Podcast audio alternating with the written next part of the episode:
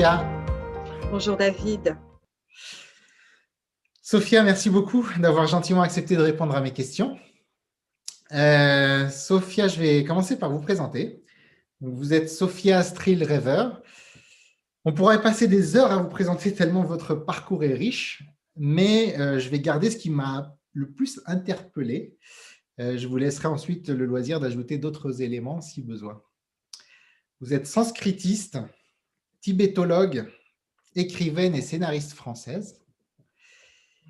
Alors, je vous ai entendu dire euh, que deux étoiles éclairent particulièrement votre vie. La première, c'est le Dalai Lama. On peut rappeler que vous êtes notamment sa biographe euh, française et vous avez coécrit un livre avec lui qui s'appelle Faites la Révolution. En fait, quatre livres. Faites la Révolution, c'est le quatrième. D'accord, c'est le quatrième. vous avez écrit quatre livres, mais effectivement, le, quatrième semblait vous tenir particulièrement euh, à cœur. C'est vrai. Et la deuxième étoile, c'est Sœur Emmanuelle, dont je crois vous êtes la nièce. Vous avez écrit de nombreux autres ouvrages. Euh, je vais quand même citer les deux derniers en date, en plus de, celui qu'on vient de citer avant, en fait, La Révolution. Il y a L'urgence d'aimer, 25 méditations pour se réinventer, et un manga, Invincible au pays du Dalai Lama. Sophia, est-ce que vous voulez ajouter quelque chose? Écoutez, euh, vous m'avez, euh, je pense que les, questions vont éclairer sur, sur les autres aspects. Euh, déjà, vous avez dit beaucoup de choses. Merci, David. Ça marche. Merci à vous. Eh bien, passons sans plus tarder aux, cinq questions. La première, pour l'échauffement, la vie a-t-elle un sens? Alors, euh, je pense que euh, la question elle-même hum, mérite euh, de rester une question parce que les réponses qu'on peut lui apporter, je pense qu'il y a, peut-être un an seulement, j'aurais répondu autrement. Il s'est passé tellement de choses hein, pendant cette année 2020. Et, et peut-être que l'année prochaine aussi, je répondrai autrement. Euh, se poser la question du, sens de la vie, je pense que euh, tout le monde, effectivement, euh, rencontre ces interrogations. je sais que moi, très jeune, ça, déjà, c'était une question que je me posais et je me souviens d'un livre qui s'appelait Les grands pourquoi de l'existence. Je pense que j'avais à peine 10 ans, en fait, quand, je m'intéressais à, ce livre et que je posais pas mal de questions aux adultes. Euh, donc, euh, ravis, les, adultes. Pardon? Ils devaient en être ravis d'avoir ces questions-là. oui, je me souviens que ça faisait son petit effet. Euh, je me rendais compte que, effectivement, et que je recueillais à peu près autant de réponses qu'il y avait de personnes à qui on posait la question. ce qui veut dire que ça serait une erreur de vouloir donner une réponse définitive mhm. et que c'est sans doute aussi tout le, la caractéristique de, notre vie euh, en tant qu'humain, euh, c'est au fond de ne pas avoir un sens euh, de notre vie qui soit préétabli, qui soit standardisé, et que la richesse de nos vies, c'est d'approfondir toujours le sens qu'on veut donner à notre existence. Et ce sens de la vie, il est à la fois à, à chercher, c'est une quête, euh, c'est un chemin. Euh, c'est au plan individuel, il y, a, il y a des réponses. Et puis au plan collectif, euh, et je crois qu'en 2021, on se pose beaucoup aussi la question de savoir où nous allons en tant qu'humanité. Et, que ça, c'est une question qu'on ne se serait pas posée forcément, en tout cas pas avec les mêmes paramètres, je, je, dirais même il y a seulement un an ou il y a dix ans et qu'aujourd'hui, dans l'actualité, euh, il, y a des interrogations, des menaces. Euh, on parle même d'effondrement, de, fin de civilisation. Et en même temps, en même temps ce, que, je vois, moi, il y a un, mouvement extraordinaire, euh, une résilience aussi de, de notre humanité face à tous ces dangers et sans doute le besoin d'un sens aussi et un sens qui ne se résume pas euh, au confort, au confort matériel, aux facilités de la vie de tous les jours. Mais au-delà de, ça, parce que ça a été vraiment la, réponse de, euh, de, la deuxième moitié du XXe siècle euh, comme si le sens de la vie, c'était d'accumuler des, progrès, de permettre d'ailleurs à l'humanité d'évoluer d'une façon extraordinaire en prolongeant l'espérance de vie, euh, en donnant les moyens aussi qu'on n'avait jamais eu de, se soigner, d'échanger. Donc il y a eu un, progrès et en même temps aujourd'hui, on se rend compte qu'on euh, a plus que jamais besoin de, trouver précisément un sens aux événements qui nous arrivent euh, dans le cadre de cette pandémie, qui nous montre aussi la fragilité de tout ce qu'on a construit. Et je me souviens qu'il y a, c'était en 2018, euh, il y avait ces grands, ces grands incendies de forêt qui ont commencé en Sibérie, la taïga qui brûlait euh, des, milliers, des milliards peut-être de, de, vie, de, vie animale, de vie végétale euh, qui, disparaissaient. Et puis ça, a continué. Ça a été ensuite euh, le Groenland. Et puis on a eu ces méga feux aussi en Californie. Et puis on s'est aperçu que ça brûlait en Afrique, au Congo. La forêt du Congo avait pris feu et puis l'Indonésie. Et alors après, ça a été l'Australie. Et euh, je me rappelle que cette époque-là, euh, pour moi, était particulièrement douloureuse euh, parce que, parce que j'avais l'impression que, que, cette magnifique planète était, devenait le, le, cimetière de tellement d'espèces vivantes. Déjà qu'on a aujourd'hui une espèce animale ou végétale qui disparaît de la surface du globe toutes les 20 minutes. Et là, c'était amplifié par ces, par ces incendies. Et donc là, je cherchais profondément un sens euh, à tout ça. Et profondément parce que, parce que la, douleur était trop forte. C'était atroce de, voir ça. Et puis après, ce qu'on a vu, euh, les poumons de la planète ont brûlé. Hein, les forêts qui sont les poumons de la planète ont brûlé. Et puis après, il y a eu cette fièvre, le Covid, qui a fait aussi brûler les, poumons euh, humains. Et, et ce qui m'est venu à cette époque-là, vous citiez Sœur Emmanuel, qui effectivement a été est mon étoile. Je dirais que c'est la première en, fait, parce que je, l'ai connue petite. Et, que j'ai eu dès l'enfance un, lien privilégié avec elle. Je l'ai rejointe ensuite dans son bidonville. Euh, et, là, je me suis souvenue euh, de, cette époque. Euh, c'était l'époque où elle n'était pas encore euh, la personnalité préférée des Français qui passait sur les plateaux de télé, qui tutoyait les, journalistes, les célébrités, les politiques. Elle était seule. Elle était seule et elle a fait euh, une œuvre extraordinaire. et je me souviens qu'elle disait dans son bidonville où la mort était partout, non seulement la mort, mais aussi la misère, parce que euh, les personnes qui vivaient dans ce bidonville euh, ne, pouvaient pas avoir cette dignité humaine euh, que, qui ne leur était même pas reconnue. C'était en fait les chiffonniers du Caire, c'était des gens qui survivaient des ordures des autres, qui collectaient ces, toutes ces ordures sur des chariots tirés par des ânes et qui, qui, les accumulaient précisément dans, dans, cet espace complètement où ils étaient livrés à eux-mêmes 100 personnes qui, viennent pour essayer de les aider. La première qui soit venue, ça a été justement Sœur Emmanuel. Et sans être assistante sociale, sans être médecin, sans être infirmière, elle a fait tout ça. Elle a, amené l'hygiène, les soins et l'instruction, l'instruction pour les filles, de sorte que euh, la deuxième génération et la troisième génération de, de chiffonniers on a notamment des femmes qui sont médecins, avocates, infirmières, professeurs. Et, ça, ça, a été cette œuvre de Sœur Emmanuel. Et elle me disait cette phrase que j'ai jamais oubliée transformer les germes de mort en germes de vie.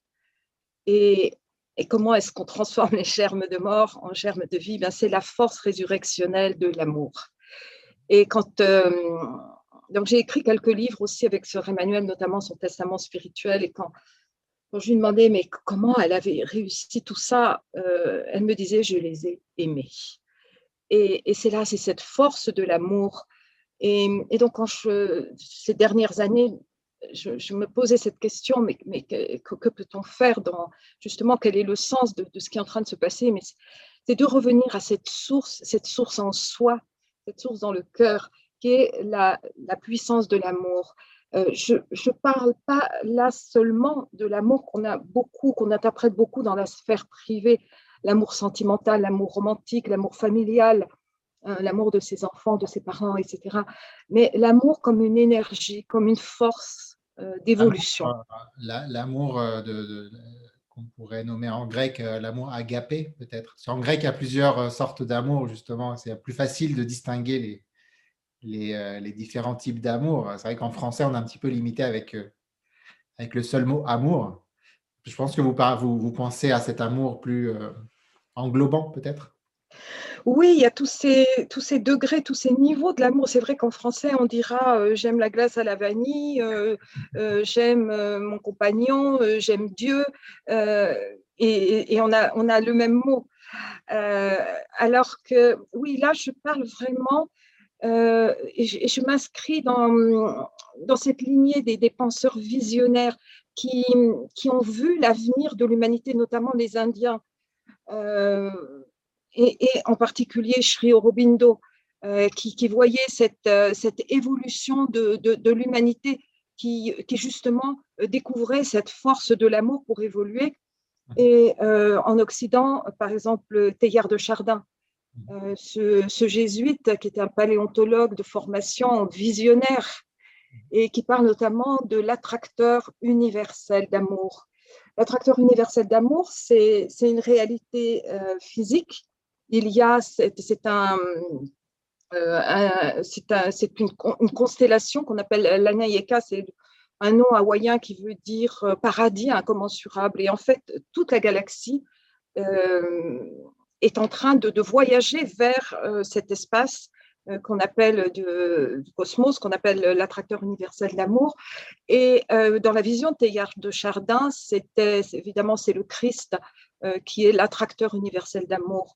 Et de ce point de vue-là, les, Indiens aussi, il y avait Yogananda également qui parlait de ce Christ cosmique de cette vision. Et quand, quand je dis Christ ici, je, ne suis pas dans, euh, dans le religieux euh, au sens théologique strict, mais dans cette conscience, conscience christique, euh, qui, qui, est aussi la conscience d'éveil, la conscience des êtres saints, des êtres éveillés qui ont aimé de manière inconditionnelle les, les, consciences terrestres et qui nous, nous, ont montré ce chemin.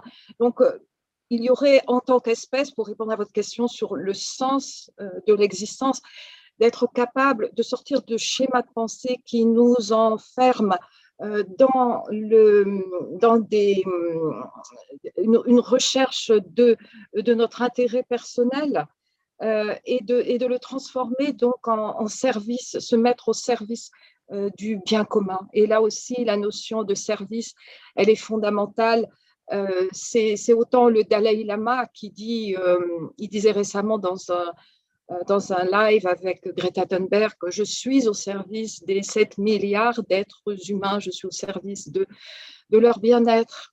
tous les ans, le pape, c'est une tradition, le, jeudi saint, il lave les pieds des, et, et c'était très beau là lorsque le pape François elle avait les pieds des migrants euh, sur, euh, sur la place Saint-Pierre.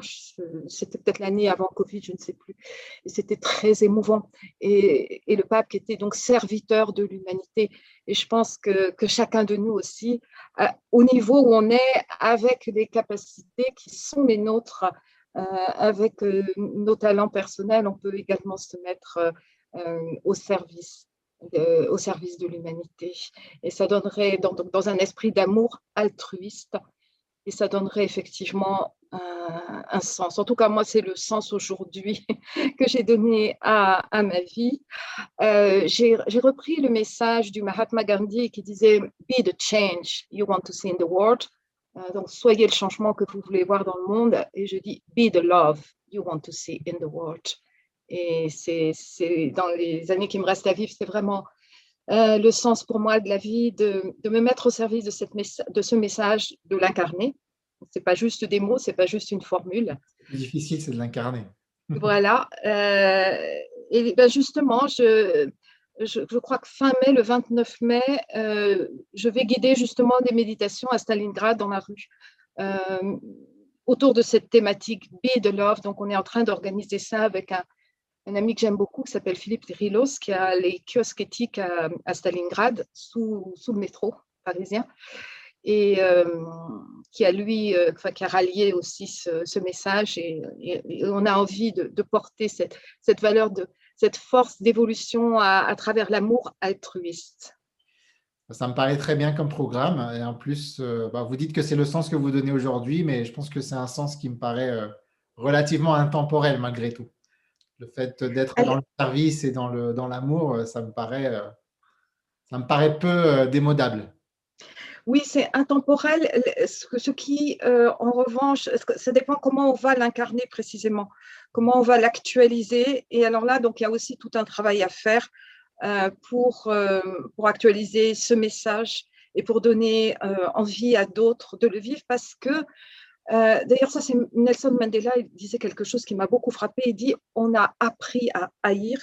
Il parlait de tous ces conditionnements sociaux qui font que on va avoir des biais cognitifs et qu'on va regarder d'une façon différente les personnes en fonction de leur couleur de peau, de leur statut social, de leur éducation, etc. Et donc, on a appris à haïr, mais on n'a pas appris à aimer. C'est vrai. Voilà, apprendre à aimer. Merci pour cette belle réponse. Euh, passons à la deuxième question. En quatre lettres, Dieu pour vous, c'est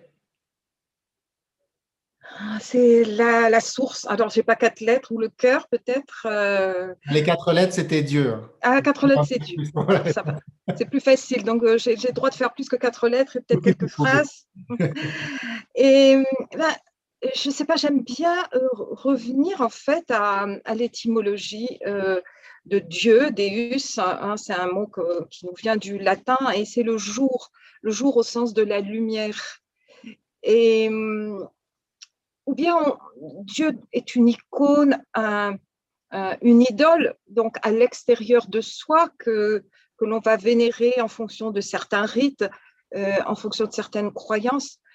Euh, il se trouve que dans ma vie, ça n'a pas été possible parce que même si au début, j'ai eu une, une éducation chrétienne qui était très belle, et je suis infiniment, j'ai énormément de gratitude pour, pour ceux qui m'ont transmis cette, euh, cette, éducation, ces valeurs chrétiennes et puis tout ce symbolisme extraordinaire. Euh, mais mon, chemin de vie a fait quand c'était en 1992, donc il y a presque 30 ans. Mmh. Euh, une voix intérieure me disait que je devais aller à Dharamsala, alors je ne savais pas pourquoi, mais j'y suis quand même allée. Et, et, en fait, j'étais à peine arrivée là. Le lendemain, j'ai rencontré le Dalai Lama. C'est pour ça que je parle de ma deuxième étoile qui a été le Dalai Lama. Et, et en fait, euh, euh,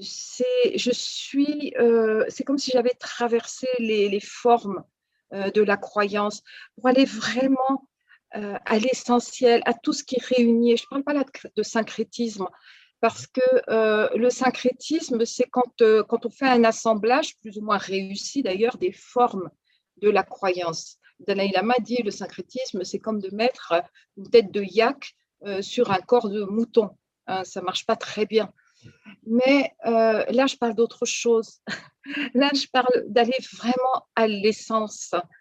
Euh, et, pour moi, c'était fabuleux parce que, en fait, euh, le Dalai Lama me rappelait sur Emmanuel, et sur Emmanuel, m'évoquait aussi le Dalai Lama. Et puis, elle avait une très jolie expression quand, dans les dernières années de sa vie, j'allais la voir régulièrement.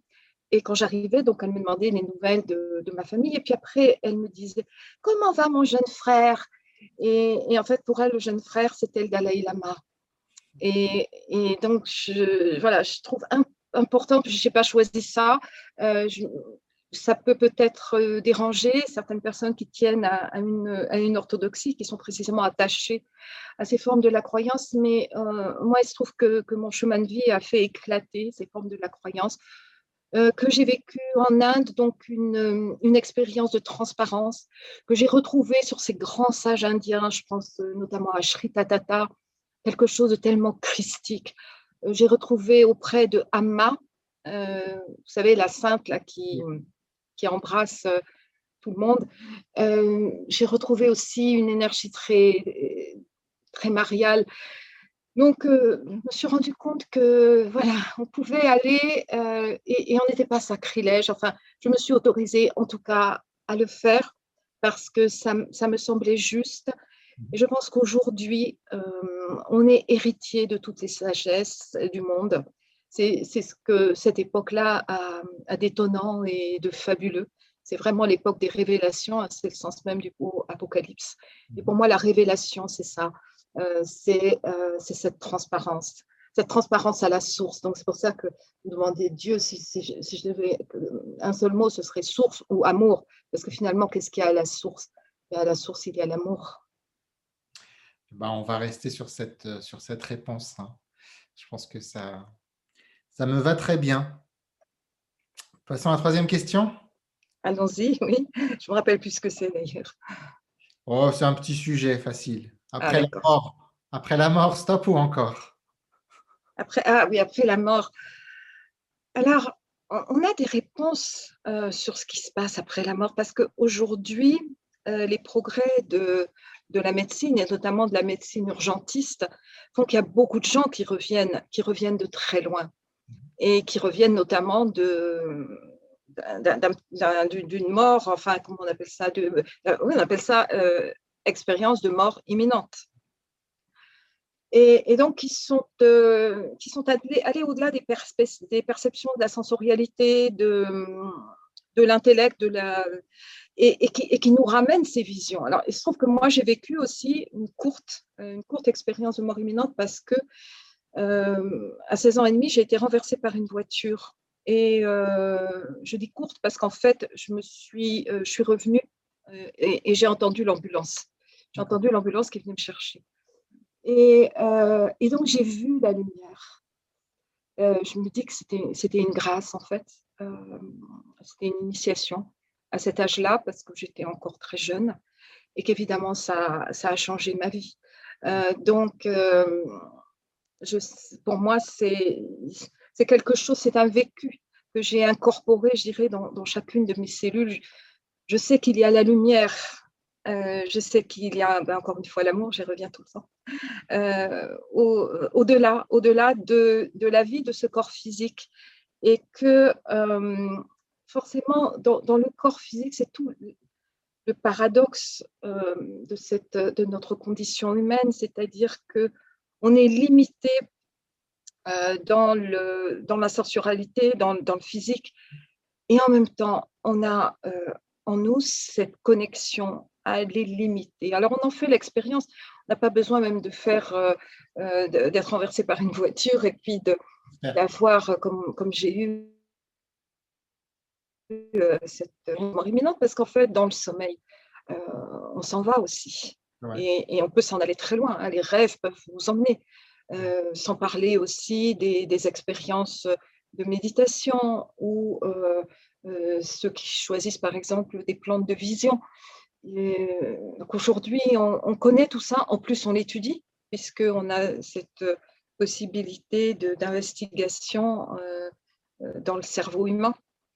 Et, et, la physique quantique aussi nous, nous a ouvert des horizons.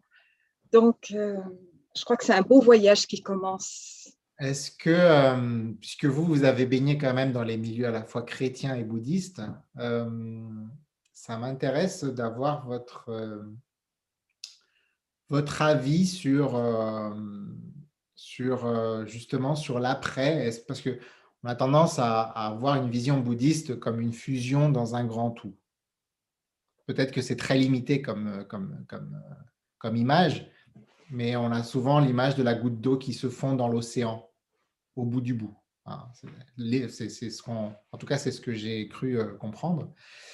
Et dans une vision plus, on va dire, plus chrétienne, il y a une sorte de permanence d'une certaine singularité, d'une individualité. Sophia qui resterait Sophia euh, en relation avec, euh, avec la source et avec les autres individualités. Est-ce que vous avez euh, songé à, ça? Est-ce que euh, vous penchez plutôt euh, plutôt d'un côté ou plutôt de l'autre dans, dans, votre réflexion? Alors, Sophia qui reste Sophia, non. c'est juste pour cette incarnation. Mhm. J'ai eu la grâce de, de recevoir un corps mhm. et à travers ce corps d'expérimenter justement euh, l'infini dans, dans, ma finitude. Mhm. Et, et, ce serait plutôt cette, euh, euh, cet infini. Alors après, sur... j'ai l'impression, je ne connais pas suffisamment la, la, théologie, ou, mais pour moi, la résurrection, par exemple, et là encore, je, me souviens de Sœur Emmanuel dans son bidonville qui côtoyait la mort tous les jours et qui disait euh, Je vois des résurrections partout. Et, en fait, ça m'avait frappé à l'époque, je me rappelle, j'étais toute jeune, parce que je, l'ai rejointe dans son bidonville quand j'avais 17 ans. Et, euh, mais en fait, je l'ai compris ça auprès du Dalai Lama parce que, euh, et aujourd'hui, je, me nourris vraiment de ça. Euh, euh, j'ai guidé récemment une méditation avec des chrétiens, oui, des catholiques même, sur ce thème-là, ici et maintenant, le Christ ressuscite. Christ ressuscite sur mon cœur. ici et maintenant, avec les bouddhistes, je dirais, le Bouddha s'éveille. C'est-à-dire qu'il y a à la fois cette perspective historique dans laquelle on est tous, euh, vous êtes David, je suis Sophia, etc. Et puis, et puis il y a un autre plan euh, où on n'a pas besoin de cette identité. Cette identité, elle est vraiment liée à notre incarnation, à notre corps. Et, et quand on passe donc à d'autres niveaux, parce que, et ça c'est sans doute une, une chose que l'on ne connaît pas, ou je dirais pas encore suffisamment en Occident, à savoir qu'on a plusieurs corps on n'a pas juste euh, ce corps physique, ce corps d'incarnation. Euh, on a aussi donc le corps émotionnel, bon, ça on le connaît un peu, euh, le corps mental, on le connaît aussi, même si on l'appelle autrement, etc. Mais on a aussi le corps énergétique. Et on a aussi ce qu'on appelle le corps de félicité. et, lorsqu'on apprend justement à se relier notamment au corps énergétique et au corps de félicité, même si c'est juste euh, par, euh, je dirais, euh, instant, mais pas continuellement dans la félicité. Et, j'ai même vu de grands yogis, j'aurais posé la question, est-ce qu'on peut rester dans cet état qu'on appelle ananda en Inde, cet état de félicité? Et ils disent non, on en revient tout le temps. Et effectivement, quand on en revient, on redescend dans ce qu'on appelle là-bas ce véhicule, hein, notre corps, qui est un véhicule euh, pour l'incarnation terrestre. Et on retrouve aussi bah, toutes les limitations. D'accord. Euh, le corps de félicité, c'est pas votre corps de félicité, c'est le corps de félicité qui nous, qui nous euh, réunit tous, c'est ça? Oui, c'est lorsque la conscience est effectivement euh, par, euh, alors, euh, il y a plusieurs étapes hein, qui commencent par celle de, l'apaisement, d'apaisement du mental, de, de, la paix intérieure. Et ensuite, au niveau du corps énergétique, on accède à cet état qui est comme un état de grâce qui a été décrit aussi hein, par les mystiques, qui a été décrit par les personnes qui, qui, sont revenues de ces expériences de mort imminente. Donc, ce n'est pas, c'est là que peut-être par rapport à votre question, euh, là encore, je, n'opposerai pas euh, l'Orient, l'Occident. Il y a des, pour moi, l'Orient, en fait, est, juste, euh, c'est une sagesse du futur. Mhm. donc, c'est pas quelque chose qui, qui, qui serait plus, moins. Ça englobe, c'est quand même un stade d'évolution. Voilà, exactement. C'est le mot est juste. c'est une évolution, mais elle, elle, est parfaitement réalisable. Et puis, euh, on va l'exprimer avec, euh, avec des mots différents. Et, et, on retrouve dans, dans, les, dans les chants de mystiques, surtout les femmes d'ailleurs, c'est extraordinaire euh, ce que peuvent avoir écrit certaines mystiques chrétiennes. on va retrouver cet état de joie. Sœur Emmanuel, elle le vivait en plus, elle le rayonnait. Elle rayonnait cette joie dans le bidonville donc, il n'y a, pas de. Ça, dépasse les systèmes de, de croyance parce qu'en en fait, c'est, c'est, comme vous disiez, une évolution et cette évolution, elle a lieu au plan de la conscience. Et quand, euh, la conscience a évolué, l'énergie au, niveau physique, elle va, se transformer aussi et elle va s'expérimenter justement sous cette forme de, de félicité, enfin, ce que les chrétiens appelleront plutôt la béatitude, par exemple. Parfait, merci beaucoup. Euh, bon, la quatrième question, on y a déjà un peu répondu, mais peut-être que vous allez en citer d'autres. Un personnage spirituel qui vous a marqué? Oui, alors il y en a, il y en a plusieurs. Alors, s'il fallait en choisir un, ben, ce serait sur Emmanuel, parce que je, n'ai vu personne. Euh, enfin, surtout quand je dis vu, c'est plus que ça, parce que bon, comme j'ai eu la chance de, finalement, je l'ai connu euh, pendant, sur, sur plusieurs euh, même décennies. Et, donc, je, l'ai vu évoluer d'une manière tellement extraordinaire. Et j'étais très proche d'elle pendant ces dernières années. Et elle, elle, me disait quelque chose que, voilà, qui m'est resté. Elle me disait, mais au fond, quand j'étais dans le bidonville, j'étais riche. J'étais riche de mes projets. Euh, j'étais riche de mes actions. J'étais riche de, tous ces amis, de toutes ces personnes qui, venaient à moi. Et aujourd'hui, euh, sur mon lit de vieillesse, parce que ces, facultés ont, décliné euh, sur le plan euh, cognitif, elle est toujours restée extrêmement, extrêmement vive, mais elle a perdu peu à peu. Elle ne pouvait plus écrire, par exemple. elle ne pouvait plus marcher. Elle avait même besoin d'une d'oxygène euh, à la fin, pendant les, dernières années.